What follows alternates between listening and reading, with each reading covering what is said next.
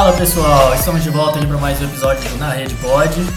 Hoje a gente tem um convidado de peso aqui com a gente, mas antes de eu revelar nomes, vamos perguntar para a turminha de sempre que tá aqui, né? Como é que você tá, Lucão? Tudo certo?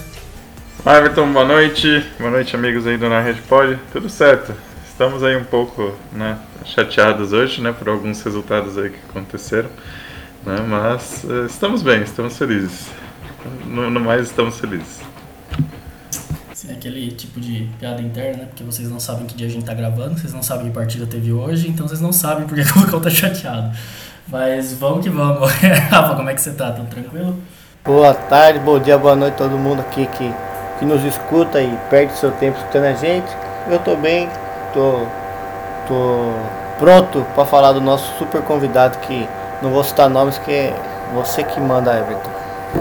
Então, já que eu que mando, eu vou pedir na verdade para você citar nomes, já que você trouxe o nosso querido convidado, introduza o nosso querido Pedro Menezes. Bom, Pedro, um grande amigo que eu conheci fazendo um curso de, de scout, análise de desempenho. A gente fez o estágio junto no Passos de Ferreira, no estágio online, aqui no time de Portugal. E viramos um grande amigo. A gente já foi no jogo do Boa Vista junto, conversamos bastante, temos uns projetos em andamento. E é isso, é o Pedro. Pedro, especialista no Python, está fazendo um Master, né, Pedro? Vou deixar você falar um pouquinho mais sobre você, meu grande amigo. Boa, boa noite a todos. Para mim é, é um prazer estar aqui com vocês e agradeço o, o convite para estarmos aqui a falar futebol. Não, conheci, é foi como o Rafa disse, conheci o Rafa num curso de scouting, quem fizemos estágio juntos no, no Passos Ferreira e agora estou mais virado para o, para o Python e análise de dados no, no futebol, em, com um foco especial no, no futebol espanhol, porque é onde estou a estudar numa faculdade espanhola, no Master da Big Data. E é aí, abraço a todos. Prazer ter, ter você aqui, Pedro. E por coincidência, olha lá, Lucão, qual que é o tema de hoje? Hoje vamos falar de, de La Liga. Olha aí, que coincidência. La Liga e transferências, é isso aí. então vamos lá, né? Então a gente veio aqui trazer a nossa especialista em La Liga e Python. Anotem aí, pessoal. É... Bom, o que, que rolou na janela de transferências de, da La Liga? Como é que os times se prepararam, né? Se fortificaram, alguns outros enfraqueceram absurdamente. E o que, que a gente espera né, dessa temporada aí da, da Liga? Vocês querem começar com algum nome específico, algum time específico? Vou deixar inteiramente aberto para vocês aí. Ah, vamos, vamos começar, com pelo o Barcelona. Pedro? Isso, eu ia falar exatamente isso, Pedro. As viúvas de Messi? Não, não, começa aí, Lucão. Manda ver, Lucas. Não, eu ia falar, porque é justamente por causa do Messi, né? Nós chegamos aí a citar, fizemos uns dois episódios atrás sobre o, falamos sobre o PSG, né? As possibilidades que tinham no, no PSG. E tenho quase certeza que é uma, é uma perda considerável, né, Pedro? Nas ações do jogo, né? Sobretudo, o Messi é uma grande perda para o, para o Barcelona, porque era, era um ídolo para os adeptos e falando primeiro da parte económica, o Barcelona fica a perder muito, porque o Messi não é só o que representa dentro, dentro do campo e do que hoje faz o Barcelona jogar, mas também representava muito do que era o Barcelona e dos seus adeptos. Prova disso foi que em Espanha o jogo mais visto da última jornada foi o Paris Saint-Germain. E pronto, depois aprofundou esta parte mais à frente. Mas sim, para mim a grande perda do Barcelona foi o Messi, foi uma, um golpe duro, mas também a equipa do Barcelona ficou muito, muito frágil devido às fragilidades económicas do clube. Basta ver que o ataque do, do Barcelona agora é anedótico. É Luke de Jong, Brad White e, e Depay. É, é um trio de ataque que, ao nível do, do Badaloid e está a jogar no Barcelona. Eu acho que só falar é um trio de ataque e parar ali a frase já diz tudo, né? Porque não tem muito que extrair disso não, né? É, realmente, né? Como é que pode? A última transferência na fechar a janela, entregando o Griezmann e pegando o Luke de Jong. O, o Griezmann compreende-se porque era o jogador mais bem pago do plantel do Barcelona. O Barcelona estava a pagar 115% acima do que das suas receitas. Era, estava em falência técnica, era impossível do Barcelona comportar isso. Então o negócio, e soube-se hoje, o Barcelona não vai pagar o dinheiro que faltava pagar pelo Griezmann do Atlético Madrid o Atlético Madrid fica com o empréstimo, paga os salários e vai pagar os 40 milhões e na época 2022-2023. Então creio que acaba por ser um bom negócio. O Griezmann também não rendeu o que se esperava no Barcelona, não era muito adorado pelos fãs. Agora, claro que trocar Griezmann para ir buscar Luke de Jong, que era reserva no, no Sevilha, fez a época toda 5 golos, se não me engano. Foi, mas se não serve para o Sevilha, como é que vai servir ao Barcelona? E juntar também a Brad White, mas acho que a, Griezmann de, a saída de Griezmann foi hum, devido às dificuldades financeiras do Barcelona que era insuportável. Imagine-se que agora se o Griezmann, Sérgio Roberto, Jordi Alba e uh, Piqué baixaram os salários e o jogador mais bem pago do plantel do Barcelona é o Metiti. Dá, dá para ver bem a, a má gestão do, do Barcelona ao longo dos anos e prova que um grande clube, se for mal gerido, vai dar para o torto e, e não vai funcionar bem e vai chegar ao cúmulo de, do Barcelona, que era o maior clube de Espanha, a, a par do Real Madrid, agora está uns furos muito abaixo e fala-se em Espanha que o Barcelona é candidato à Liga Europa e não à Champions League porque está mais fraco que o Sevilha, com o Atlético de Madrid, com o Real Madrid e do que, o, e do que a própria Real Sociedade.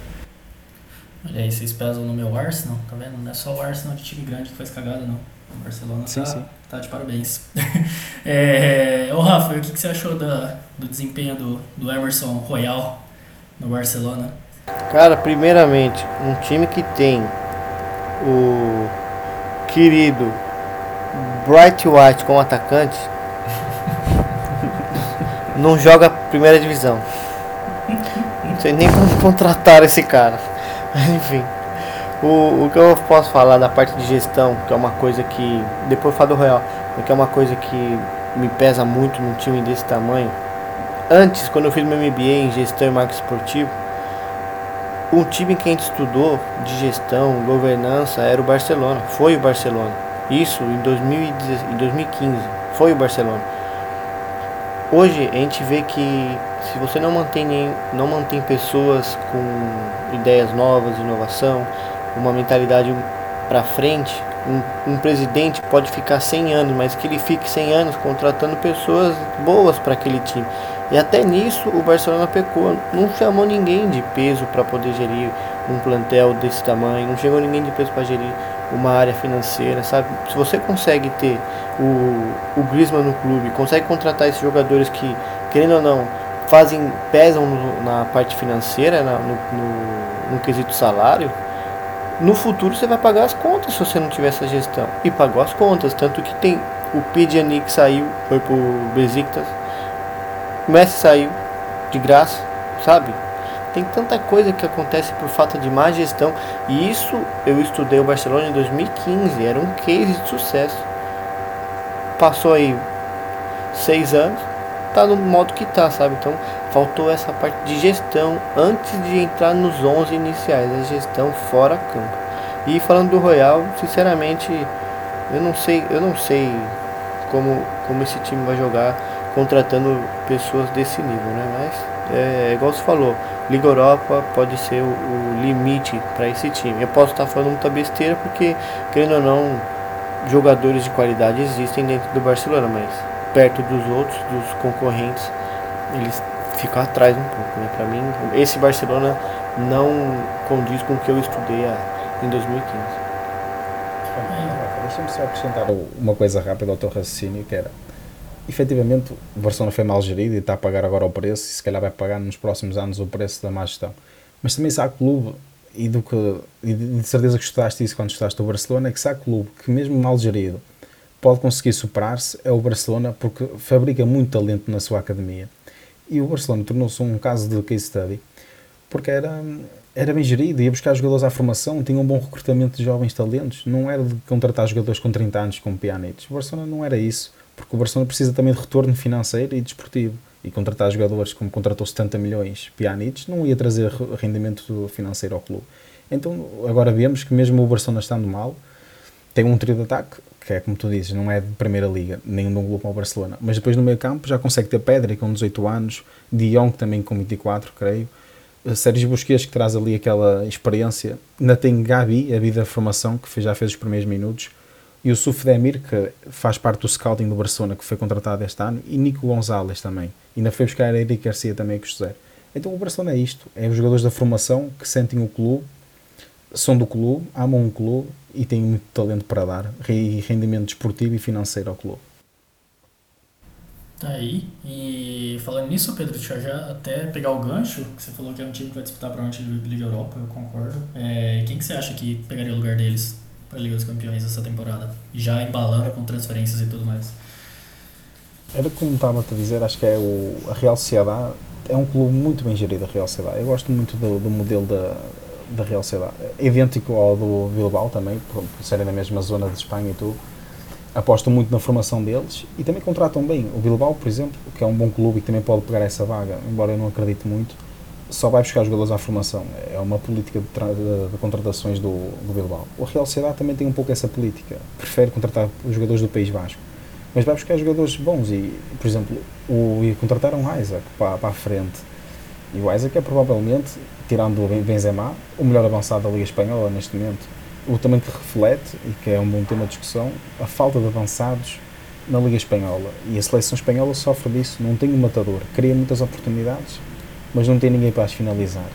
E em Espanha todos os clubes, eh, se repararmos, contrataram 5 ou 6 avançados dos grandes clubes este, na La Liga.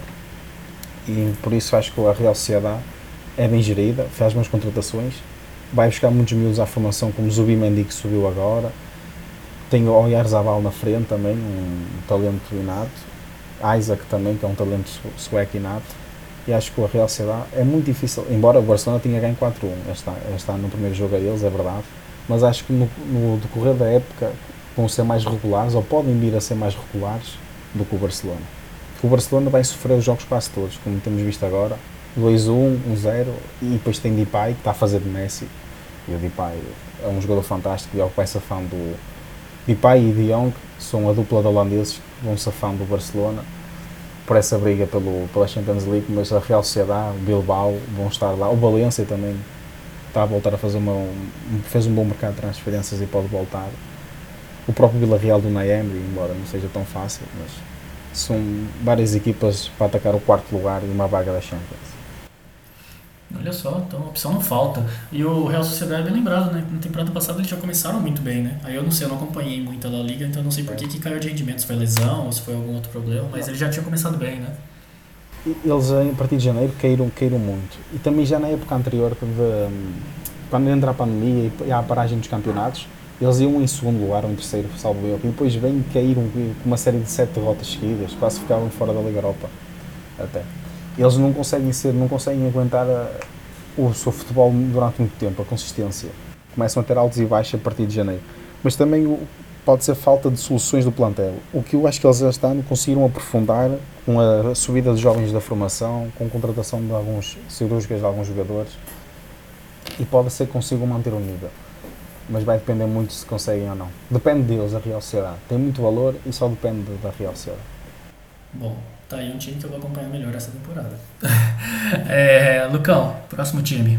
Se quiser falar o Real Betis aí que trouxe o Bellerin, fica à vontade. Acho que a gente podia falar antes do, do Real Betis, podia falar do, do campeão Atlético, né?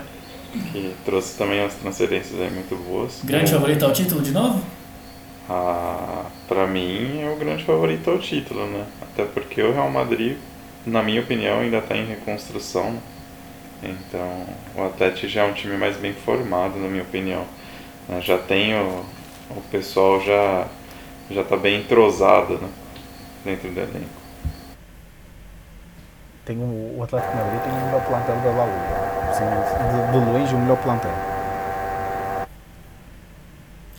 É, isso, eu ia falar isso. Para mim, o Atlético de Madrid, nesses últimos anos, se tornou o favorito. Quando você vai falar, você não fala mais Real Madrid e Barcelona. Você coloca o Atlético Madrid com a certeza de que vai brigar entre esses três. E para mim, o Atlético Madrid foi o time que melhor se reforçou, melhor conseguiu colocar as peças para jogar. Ainda mais que eu sinto falta do João Félix que a gente viu jogar, ainda sinto falta dele jogar um bom futebol dentro do Atlético, mas eu, eu torço que ele consiga fazer valer a pena essa contratação que para mim ainda não valeu muito a pena. Em relação a esse time do Real Madrid, do Sevilha, do Valência, eu destaco muito o Bilbao, igual o Pedro falou, porque eu, eu gosto do Bilbao, um time que eu, que eu acompanho constantemente. Só não foi campeão do, da Taça do Rei, mas é um time igual o Real Sociedade. Chega em janeiro, cai um pouco de produção na liga, mas em Copa vai muito bem. Então eu coloco esse, esse atleta, o Bilbao também, entre esses cinco brigando para pegar a vaga na Champions, entre os quatro, claro. O Celta, nosso querido, o Celta, nosso querido Bilbao, que ganhou do, do nosso querido Celta, né? Do, do Kudê, acho que foi esse final de semana, de 1x0. É, Pedro, você pode concluir o seu raciocínio que o Rafa começou a falar também? Não, olha, do Atlético de Madrid, dizer-te que efetivamente o Félix, e para nós portugueses, e eu enquanto benfiquista, ele é um tremendo jogador, eu adoro o João Félix, mas acho que está, ele já não era titular, não se encaixava muito bem no modelo de que, de que Simeone pedia para ele fazer, um jogador mais físico, que corresse mais. João Félix gosta de ter a bola no pé, não gosta de estar, não é um jogador muito pressionante, não é de ir atrás da bola, é do género de Messi, Ronaldo, Neymar, são jogadores que não, não querem correr para trás, não querem estar na frente para ter a bola, para fazer magia com a bola. E agora com a vinda de Rodrigo de Paulo, Mateus Cunha, Mateus Cunha fez uma época tremenda na Bundesliga. É um, nem sei se vai ser titular na seleção brasileira, mas fez uma boa época ano passado e que pode vir, e acho que encaixa bem no modelo de Simeone, melhor do que João Félix, e acho que Mateus Cunha encaixa melhor e por isso está à frente de João Félix. Griezmann também faz a posição de João Félix e está à frente de João Félix. Luís Soares já estava. Correia marca muito, joga muito com Simeone. Portanto, já são 4, 5 jogadores à frente de João Félix e vai ser difícil para o João jogar. Por isso, nesta parte, eu acho que o Atlético Madrid está a gerir mal esta contratação. Investiu 127 milhões, é um facto, mas se não rendeu e se contratam jogadores para a posição dele e que lhe tapam um lugar, mais, mais valia ter feito um negócio com o Barcelona e deixado-o ir para o Barcelona. Porque eu acho que o Félix não, não vai conseguir jogar neste Atlético Madrid muitas vezes. É verdade, então já, você já meio que respondeu a pergunta, mas eu vou fazer mesmo assim. Você acha que então para ele seria melhor se ele tivesse, por exemplo, ele para o Barcelona, João Félix? É, Ou algum outro time que você sugeriria que você acha que ele se encaixa era melhor? melhor para ele porque ele ia, ser a estrela. Os adeptos do Barcelona insistem muito e pedem muito lá à porta para, para contratar João Félix. É algo que, que os adeptos do Barcelona gostavam muito de ter João Félix na sua equipe, porque faz lembrar Messi. Não, claramente que não vai chegar ao nível de Messi, mas podia ser ali o um, um número 10 que falta e juntar a Depay e De Jong mas o Barcelona tentou. E uh, o Jorge Mendes também tentou que levassem para lá, mas o Atlético Madrid não quer, porque lá está, o, o Atlético Madrid quando o contrata tentou assegurar na próxima década um dos melhores jogadores do mundo e, e tentar dominar. O Atlético Madrid tem este plantel, que é o melhor plantel, melhor do que o Real Madrid, porque é dominar a próxima década da La Liga. Quer ser a equipa, quer voltar aos grandes estatutos e não quer ganhar de 5 em 5, de 7 em 7 anos, quer ganhar constantemente e também quer montar uma equipa para ganhar a Liga dos Campeões. Daí também tentamos avançados. Pode rolar a frente de ataque várias vezes. Porque o Atlético Madrid contratou Rodrigo de Paul por, 30, por 35 milhões, Mateus Cunha 30 milhões, Antoine Griezmann 10 milhões de empréstimo, mais 40 no fim da época. É, é, muito, é muita qualidade. E então tapou o João Félix, não vai jogar, era melhor porque no Barcelona ele, ele ia jogar muito de certeza e encaixava melhor, era um futebol de posse. O Barcelona também, às, às, vezes até sofre por isso, porque os jogadores não correm, não é uma equipe muito pressionante na perda da bola. Então acho que encaixava melhor, porque no, no Atlético se calhar vai estar numa equipa que vai ganhar mais títulos no, na próxima década, vai se afirmar mais, mas vai, se calhar vai jogar na taça, vai, vai, vai, vai jogar para descansar o Griezmann, o Mateus Cunha, o Luís Soares né, para a idade dele, realmente ele precisa de mais, mais tempo de bola, né? E você levantou um ponto muito importante, Pedro, que é a gente só está em falando de PSG, Manchester City, Chelsea, mas realmente, né? Talvez não essa temporada, mas o Atlético realmente está montando um time para eventualmente levar o troféu principal, né? O sonho de todo Sim, time. Sim, já os levou duas vezes à final da Champions. Exatamente. Com equipas piores do que esta. E o Atlético tem uma vantagem sobre as outras equipas. O PSG, nós olha, vamos olhar para o 11 base das equipas. Para mim, o PSG é o favorito a ganhar a Champions porque fez esse investimento. Tem, um, tem provavelmente a melhor equipa da história do futebol. O 11 base e até o plantel. Mas se olharmos e olhamos para lá, ok, para atacar, vão atacar bem e defender. O Messi vai correr atrás da bola, o Neymar vai correr atrás da bola, o Mbappé vai correr atrás da bola, o Berratti vai correr atrás da bola, não vão correr e, e olhando para o banco, Di Maria vai entrar, vai correr atrás da bola, não vai, o Icardi também não vai. E se olhamos para o, para o Simeone e para o Atlético Madrid, o Soares vai correr atrás da bola, ele, ele se calhar não, mas vai correr o Mateus Cunha, vai correr o Antoine Griezmann, vai correr o Marcos Llorente, vai correr o Rodrigo de Paulo, vai, vai correr toda a gente para trás da bola, porque o Simeone impõe essa obrigatoriedade. E sabe se não correr atrás da bola, no jogo a seguir não vai jogar. Enquanto no, no PSG, o treinador não é bem um treinador. No PSG tem que ser um gestor de egos. porque é muito ego lá dentro, há muita briga para jogar e só, há, só pode jogar um, não pode jogar dois ou três, é às vezes sem proposição. E então acho que o PSG é favorito, mas no conjunto do, do momento ofensivo e defensivo, o Atlético Madrid é capaz de estar mais bem preparado. Pode falar, Rafa.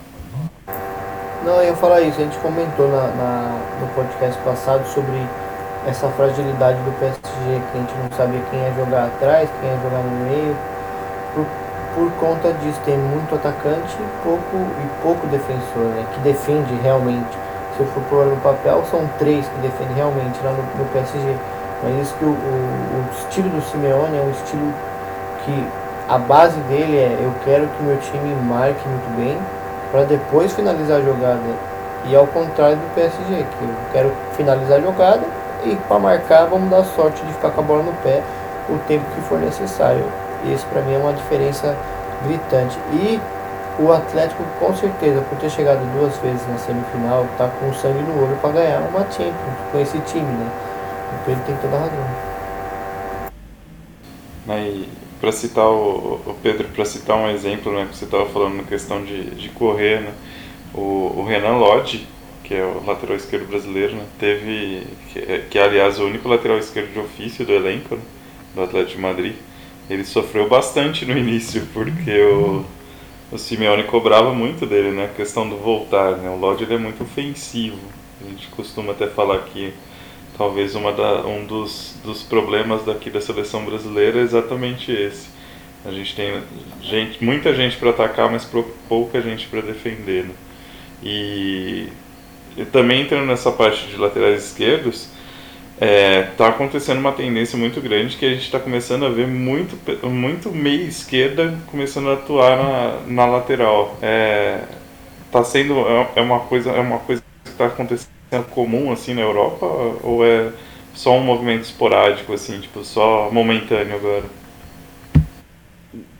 Não, tens razão. A maior parte do, dos aulas, vocês falam meia aula, ao extremo está a recuar para a defesa. E recordo-me assim, por exemplo, na, na seleção portuguesa, Ricardo Pereira, Nuno Mendes, uh, Fábio Coentrão, Nelson Semedo, são todos jogadores que eram alas extremas Bernardo. e passaram para. Hã? O Bernardo também. É, é, é, também pode ser. Mas não era, não era assim tanto um extremo puro, mas, mas sim, era. E está a ser um, um pouco uma tendência, porque laterais, nós agora olhamos para o lateral e dizemos, ah, ele é muito bom a atacar, como o Lodi. É, o ataque é muito bem. Mas os laterais hoje em dia não defendem tão bem e agora até ser um desafio para nós dizemos um lateral que seja melhor a defender do que atacar, porque no fundo é a função dele é defender do que atacar. E eu não me lembro assim, assim de repente não me ocorre nenhum que, ataque, que defenda melhor do que ataque. Talvez Carvajal, e mesmo assim Carvajal a defender não é muito bom. Por, portanto, acho que é uma tendência por necessidade, não se consegue formar bons laterais hoje em dia. Por exemplo, Nuno Mendes foi para o PSG, para mim vai ser o melhor lateral esquerdo da próxima década no futebol mas ele, ele, defende, ele ataca muito melhor do que defende. E ele a defender, a sorte dele é que como é tão rápido, tão rápido, tão rápido, consegue recuperar o mau posicionamento que ele faz. E acontece muito isso por toda a Europa. E até creio no Brasil, porque no Brasil também olho para os laterais do. E gosto muito dos laterais brasileiros, por exemplo o, o Arana, mas ataca bem e a defender não, não é grande coisa. O próprio Gilberto, quando veio para o Benfica, ataca, ele atacar até ataca bem, mas a defender é uma nódoa a defender e acontece por, por essa Europa fora, os laterais atacarem bem e defenderem mal. Então, como eles, eles por, por si só já atacavam bem e defendiam mal, então começou-se a adaptar os, os alas os laterais, e os extremos a, a lateral. É uma coisa, o, que eu, o nome que veio em cabeça é Aspicuelta, que é lateral que defende muito bem. Kolarov, que da Roma. Mas o, sim, mas o, o Aspicuelta é central, meio. Sim, jogou, mas sim, defesa central para a lateral. Exato. Mas é isso, é só, é só os antigos, é só o novo, é, lateral novo, que é focado na marcação, não vem nenhum na cabeça. É, eu tô aqui em silêncio pensando até agora também, não consegui achar um nome pro Pedro. Eu também. não. Porque não, porque não há, efetivamente não há. E, e é daí que, que ocorre. As equipas começaram a olhar. O meu lateral defende mal, ataca bem, deixa o extremo e, e, e, fica, e pega no outro extremo para a frente. Se é para defender mal, Porque depois, como já defendem mal, o lateral antigamente não era muito rápido, e começaram com essas debilidades defensivas, o, o, o ala que é adaptado a lateral, ele consegue recuperar o mau posicionamento com a velocidade que tem. Acontece com o Alfonso Davis, o Alfonso Davis também ataca bem, mas a defender não é muito bom. Só como é tão rápido no sprint, atinge 37 km por hora, Nossa. Que, que ele consegue recuperar o mau posicionamento. Ele às vezes pode estar a, a 20 metros do jogador, mas faz um sprint e apanha. E mais vale ter um Alfonso Davis do que ter um Aspilicueta. O Pavard, o Pavard também, o Pavard é esse cara, é uma máquina, é excelente, mas defendendo você vê o, o peca um pouco. né? É. Os laterais acho que são todos.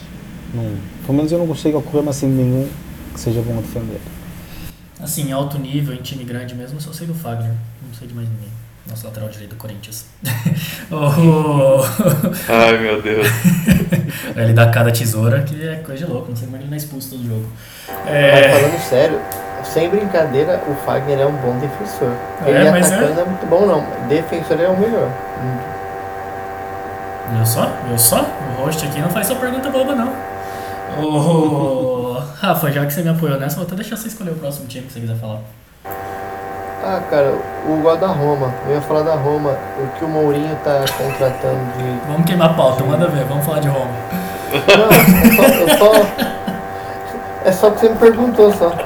Pode falar, pode falar. Eu tô brincando. Não, cara, eu, o. O, o Lyon contratou, falando um pouquinho da, da França, que falando aqui do, dos times da França, mas falando sério agora, entre esses times do mercado que contrataram melhor na, na La Liga, pra mim foi o, Atlético. Não tenho, eu não tenho outra em mente contratação que vale a pena você olhar e falar, pô, Real Madrid contratou quem? Ah, não sei se vale a pena ficar gastando energia falar do Real Madrid, porque é um time que já vem com os mesmos jogadores há algum tempo e não muda muita coisa lá dentro, sabe? Não muda muito o jeito de É, jogar, não muda assim, de a forma de, lembro de o- resolver o problema dentro do campo. O Camavinga e o Alaba, né? Sim, sim. Sim, sim. Mas aí você parar pra olhar pro time do Real Madrid e. É, o Alaba custo zero. Foi, essa foi uma contratação muito boa. O Alaba é um, um jogador muito bom, mas ele joga de atacante na seleção dele. E no, e no clube ele joga de, de lateral, joga de, de zagueiro, sabe? Então, o que, que ele vai fazer no, no Real Madrid? Onde ele vai entrar no Real Madrid? No lugar do Sérgio Ramos? Pode ser. Pode ser uma, um, um, um spot ali, um, um espaço vazio. Mas se você olhar para o time do Real Madrid, ele vai se reinventar como? Vai solucionar como os problemas dentro de campo, sendo que o time continua o mesmo, a forma de jogar continua a mesma, sabe? Então, para mim, o Atlético foi um dos que melhor contratou, trouxe o Griezmann de volta, que foi onde estourou, onde ele jogou bem melhor foi lá, sabe? No Barcelona não fez nada. Mas enfim, para mim, eu acho que do mercado da La Liga, o Atlético dispara no, modo, no que contratou, né? No, no modo como contratou. É, o, o Real Madrid, eu acho que ele me lembra um pouco o que a gente conversou do Liverpool na, no anterior, né? Ele tá meio que agora, ele, ainda mais porque não conseguiu trazer o Mbappé, né? Ele vai ver que olhar assim, ah, beleza, o que, que vai sobrar aqui de útil pra próxima temporada? E na próxima temporada eu caio matando pra reforçar esse time aqui. É. O Everton. Manda. Ah, eu ia falar porque eh, ia- a gente não citou ainda a melhor não contratação do Janela, né? Hum, que é o melhor, o melhor que a gente, tipo, o melhor jogador que foi segurado né, nessa janela aí. hum, Pra mim foi o- a, a não contratação do Condé, né, que tá lá no Sevilha, zagueiro, que isso aí acho, acho que vai ajudar o Sevilha pra caramba. Hum, Pedro quer falar um pouquinho do Sevilha? Olha, o Sevilha é uma equipa que confesso-vos que gosto muito por causa do, do Big Data e como é, é sabido por todo mundo, o Monchi é um grande impulsionador do Big Data. Toda a gestão desportiva do Sevilha passa pelo Big Data, passa pela análise de dados. Nenhum jogador é contratado sem o aval do Departamento de Analytics. E em, em Espanha fala-se muito, e quando eu falo com amigos meus em Espanha, eles dizem muito: o Sevilha pode perder um jogador que a seguir repõe um jogador de igual, de igual qualidade. Isso tem a ver com o Analytics. Eles sabem quais são os jogadores que encaixam num perfil idêntico. Qual é o, o jogador que é mais parecido naquele valor de mercado que eles podem gastar àquele jogador. Agora, claro que perder Condé é difícil encontrar um Condé.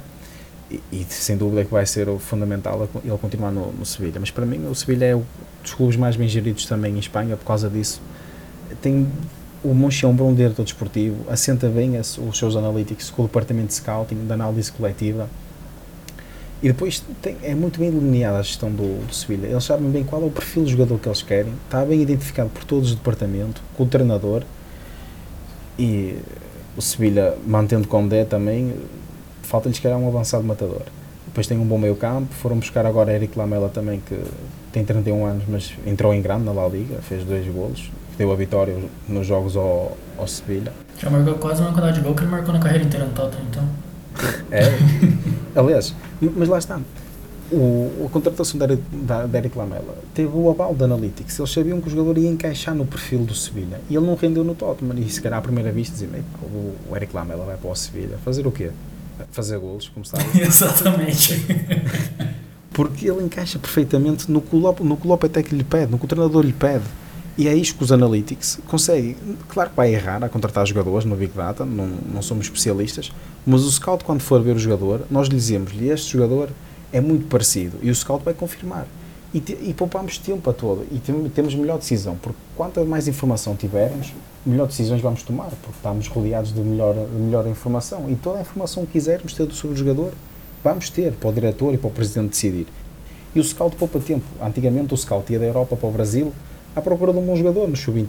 Hoje não, hoje dizemos, olha, estes são os 10 melhores jogadores do sub-20 brasileiro. Ele vai lá ver e vai ver o jogador que sabe. Já viu em vídeo, ok, o jogador encaixa efetivamente no perfil, poupa-se tempo para todos, para o scouting e melhores decisões para o clube e como o Sevilha mostra, consegue constantemente manter o nível da equipa. Você tem toda a razão. Já me interessei mais pelo é, Sevilha. Uma, Pode falar. Uma coisa, não, isso que o Pedro falou do Big Data, analisando, eu estava fazendo um trabalho para o Kohama FC, que era um, uma empresa que pediu para fazer uma análise lá, enfim.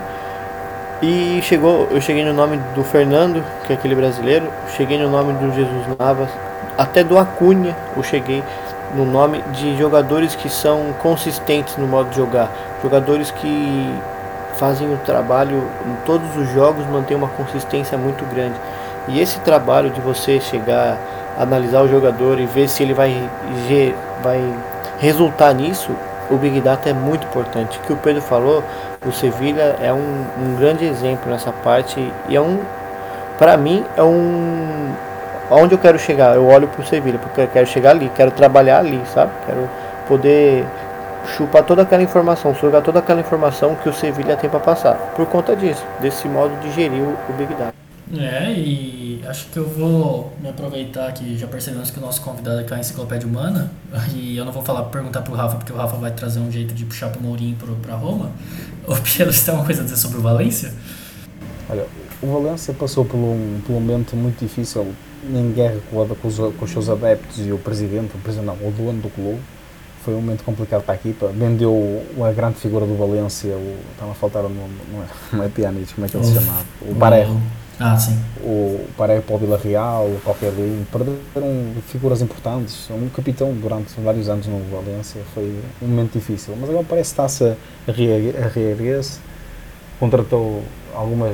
Helder Costa no último dia. Vai ser interessante ver Helder Costa e Gonçalo Guedes juntos no ataque, porque o Helder Costa evoluiu muito com o Bielsa na, na, na parte tática. Depois com a chegada de Rafinha ao Leeds United, o Rafinha é um jogador fora de série também muito bom perdeu lugar, mas vai ser interessante vê-lo no, no Valência e do que é que pode fazer na La Liga, porque ele e Gonçalo Guedes também vai ser um ataque bastante interessante na, na La Liga. Mas depois, se olharmos para o plantel do Valência, vemos que é transversal a toda a La Liga, à seleção espanhola e até a vários países na Europa.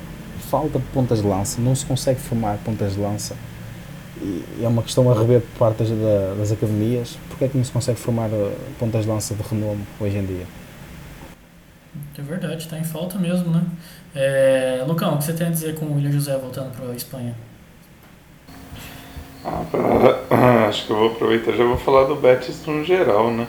Manda ver. Porque levou tanto o William José quanto o, o teu queridinho, né? O, Cara, tô feliz que saiu do Arsenal.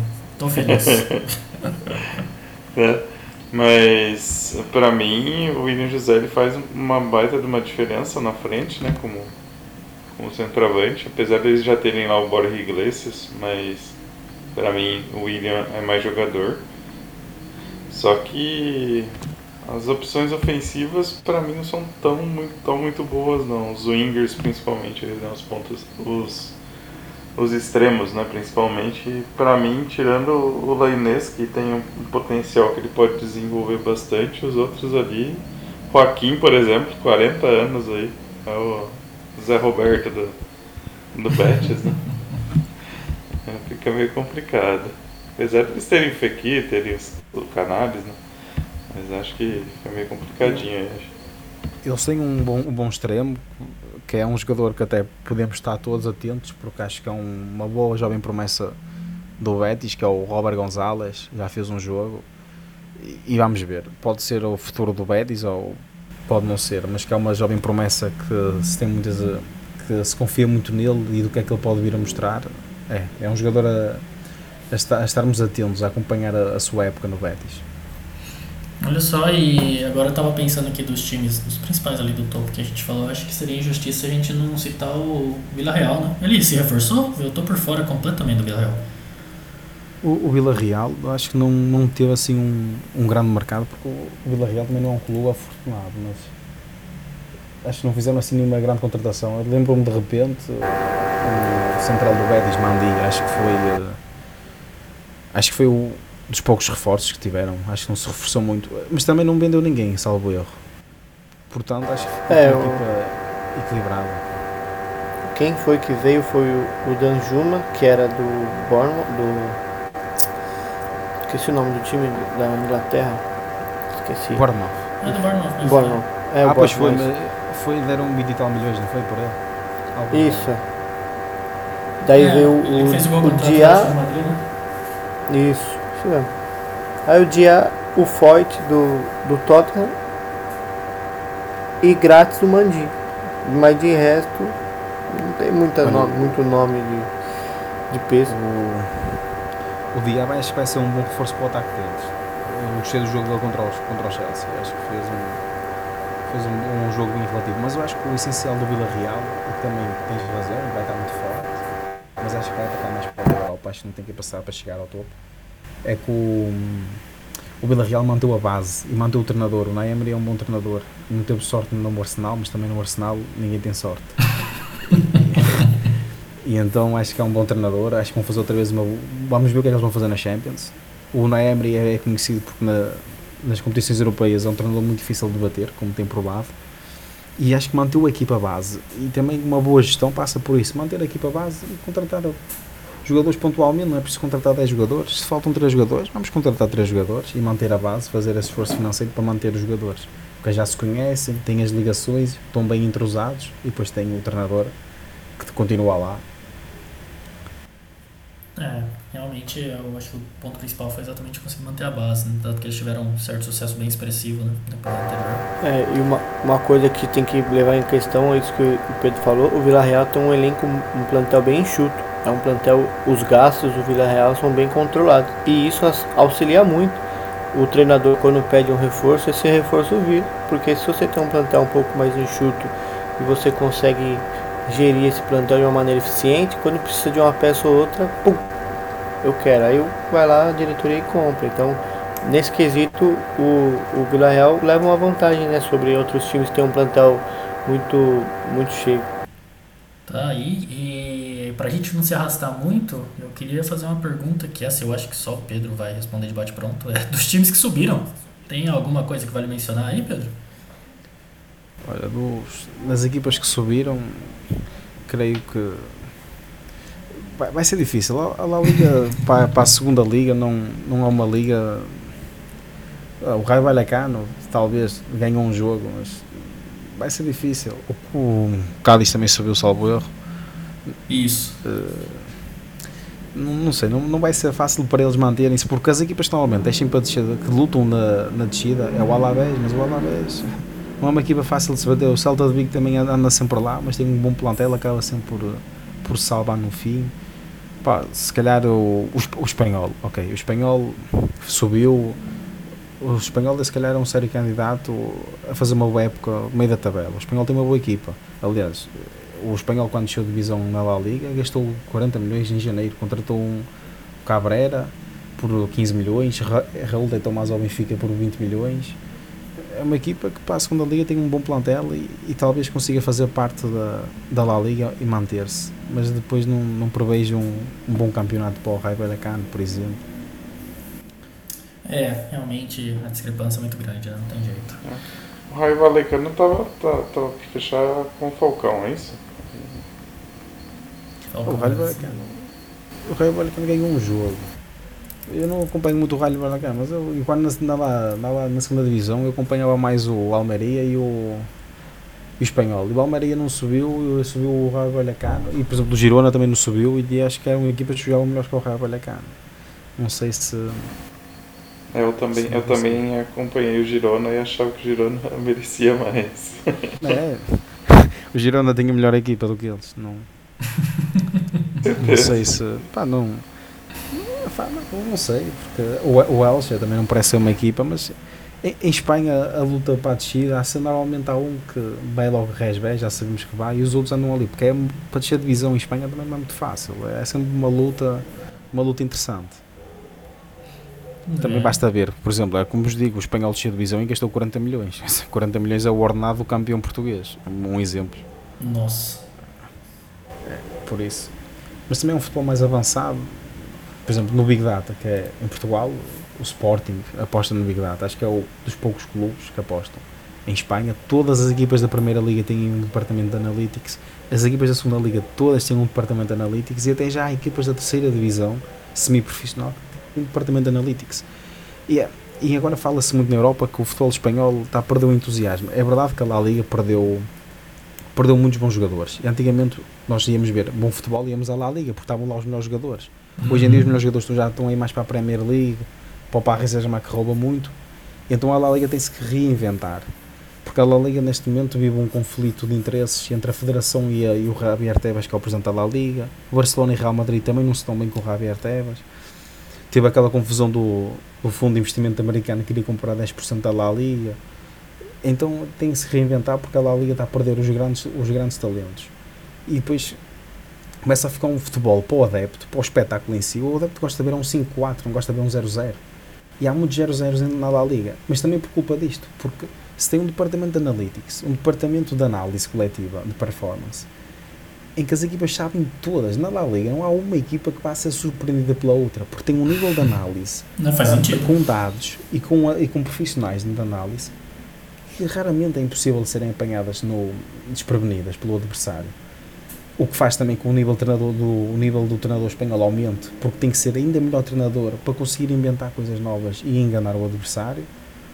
Mas faltam-lhes os grandes jogadores que tinham antigamente, como Cristiano Ronaldo, Di Maria, Messi, N jogadores que eles tinham lá que eram os melhores, estavam lá os melhores, Kroos e Modric na altura, hoje em dia já perderam essa valia, Marcelo, e os jogadores começaram a envelhecer, os, os que também eram bons começavam a sair e perdeu-se esse encanto na La Liga. E depois também temos que olhar para a parte financeira e a La Liga tem que vender o seu futebol. E neste momento não há futebol atrativo para vender, o futebol da La Liga. Para mim, se calhar, enquanto admirador do futebol tático, para mim é interessante ver as nuances táticas de um 0-0, mas para o, futebol, para, o, adepto comum, e é assim que temos que pensar, para o adepto normal, ele não quer ver um 0-0, é uma chatice estarem a trocar a bola no meio campo, quer é ver contra-ataques, transições, golos, e é um pouco disso, diz, diz. É o famoso jogo muito bem estudado entre os dois times. É, em Espanha acontece muito isso, mas por exemplo, é preferível ver o PSG, e o PSG foi o jogo mais visto em Espanha, e isso é prova disso, mas também é prova de que Messi e Sérgio Ramos fizeram muita moça à La Liga, e a La Liga foi implacável, e a meu ver bem, porque não se pode ceder, deixar os, jogadores, os clubes inscrever jogadores, se não tem dinheiro não podem inscrever, porque a La Liga depende muito do Barcelona e do Real Madrid, e o Barcelona estar mal financeiramente, a La Liga também perde com isso, então a La Liga tem que pôr rédeas ao Barcelona para o Barcelona voltar ao, aos trilhos. Mas, por exemplo, a contratação de Sérgio Ramos para o PSG, aqui entre nós, vocês acham que o Sérgio Ramos vai jogar com o Kipembe e com o Marquinhos? Não vai. O Sérgio Ramos estava em decadência no, no Real Madrid, Uhum. não fez quase a época, e quando jogava, enterrava o Real Madrid. Só porque é que o PSG foi buscar o, o, o Sérgio Ramos? Foi uma machadada primeiro no Florentino Pérez, que é um símbolo do Real Madrid, e toda a gente sabe que Florentino Pérez e os, e os donos do PSG não têm uma boa amizade, e foi uma ferida também no, no Real Madrid tirar-lhes o símbolo. E depois levar esses adeptos da, da La Liga para o futebol francês. O, Kylian Mbappé, eu acredito muito que o PSG não vendeu por 200 milhões ao Real Madrid, primeiro porque não precisa de dinheiro e é o único clube do mundo que recusa 200 milhões por um jogador que vai sair a custo zero para o Real Madrid. E em segundo porque a Liga, é, é verdade, e em segundo porque a Liga Francesa fez também, acredito, força para que o PSG não o vendesse, porque é bom para a Liga Francesa, está lá o Kylian Mbappé, porque a equipa que o PSG tem vai ser a equipa mais vista em quase os países todos da Europa, sobretudo na Liga Espanhola, que não era normal o Real Madrid perder este, este lugar em primeiro lugar, porque o Real Madrid era sempre o, jogador, o clube mais visto em, em Espanha e neste momento é o PSG. É, exatamente, eu acho que assim, em resumo, é, você pode definir que o que aconteceu pela Liga é que ela trocou o, o painel de propaganda com o Messi Cristiano Ronaldo e agora é Great White e Dani Ceballos, né? Basicamente é isso que aconteceu. E Luke de Jong. É, e Luke de Jong. Exatamente. Excelente, excelente colocação. Bom, gente, eu acho que por hoje tá ótimo, né? Nossa, eu aprendi muito aqui. É, realmente, Pedro não carrega o nome de especialista ali só no currículo, não. O cara manja muito mesmo de La Liga. É, Lucas e Rafa, vocês têm mais alguma coisa a adicionar? Não, eu só tenho a agradecer aqui a aula. Ótimo. Excelente, Paulo. Obrigado, eu, pelo, pelo vosso convite. Cara, aprendi até Se eu falar- hoje. né? Se eu falar, estraga, então, obrigado, Pedro. Pedro, muito obrigado pela sua participação. Foi assim sensacional é, essa sua análise dos times, da, até de- da forma geral, né, de tudo, da- tanto do mercado, do campeonato, tudo em geral. É, você tem algumas palavras finais aí? Ah, se puder, tiver também algum contato, qualquer coisa que você puder falar para as pessoas entrarem em contato com você, manda ver. Agora é a hora. Podem me seguir no, no LinkedIn, que é Pedro Menezes, e, e vão me encontrar com a certeza no LinkedIn. Ah, e era agradecer-vos a vocês pelo, pelo convite aqui no podcast. Podcast, mas quem nos está a ouvir, de certeza já sabe, tem uma boa onda. Vocês são todos uns bons gajos fixes e quando quiserem, estou sempre disponível para vir aqui porque é bom estar aqui a falar futebol com vocês e com quem percebe. Se lascou. Deixou aberta a oferta, se lascou. É... De novo, Pedro, muito obrigado. Lucão, palavras finais? Ah, o Pedro tá convidado para vir de novo quando ele quiser. Rafa, palavras finais? Eu tenho uma, uma palavra final, é agradecer ao Pedro por ter aceitado esse convite, por ter confiado que ia ser uma, ia ser uma furada, né? Colocar ele dentro do podcast para falar. Mas é isso, gente. Agradecer vocês, vocês dois pela, pela conversa, agradecer também a todos que nos escutaram. Esse, a meia dúzia que nos escuta, por favor, repasse para seus amigos para a gente virar 12, depois vai virar 20 e alcançar alguma vida por aí. É isso, gente. Boa noite a todos. Bom, vocês nosso forte aqui é futebol mesmo, não conta não, né? É, GT, é, por favor, agora com tudo isso que vocês ouviram, acompanhe melhor aí a Liga, tirem suas próprias conclusões sobre como vai ser a temporada. Sigam a gente nas nossas redes sociais, eh, Facebook, Instagram, Twitter, todos na Rede Pod. E é isso aí que o Rafa falou, indica pro próximo, que vai indicar pro próximo, vai indicar pro próximo, e daqui a pouco a gente tá lá explodindo. Um abraço, gente, e até a próxima.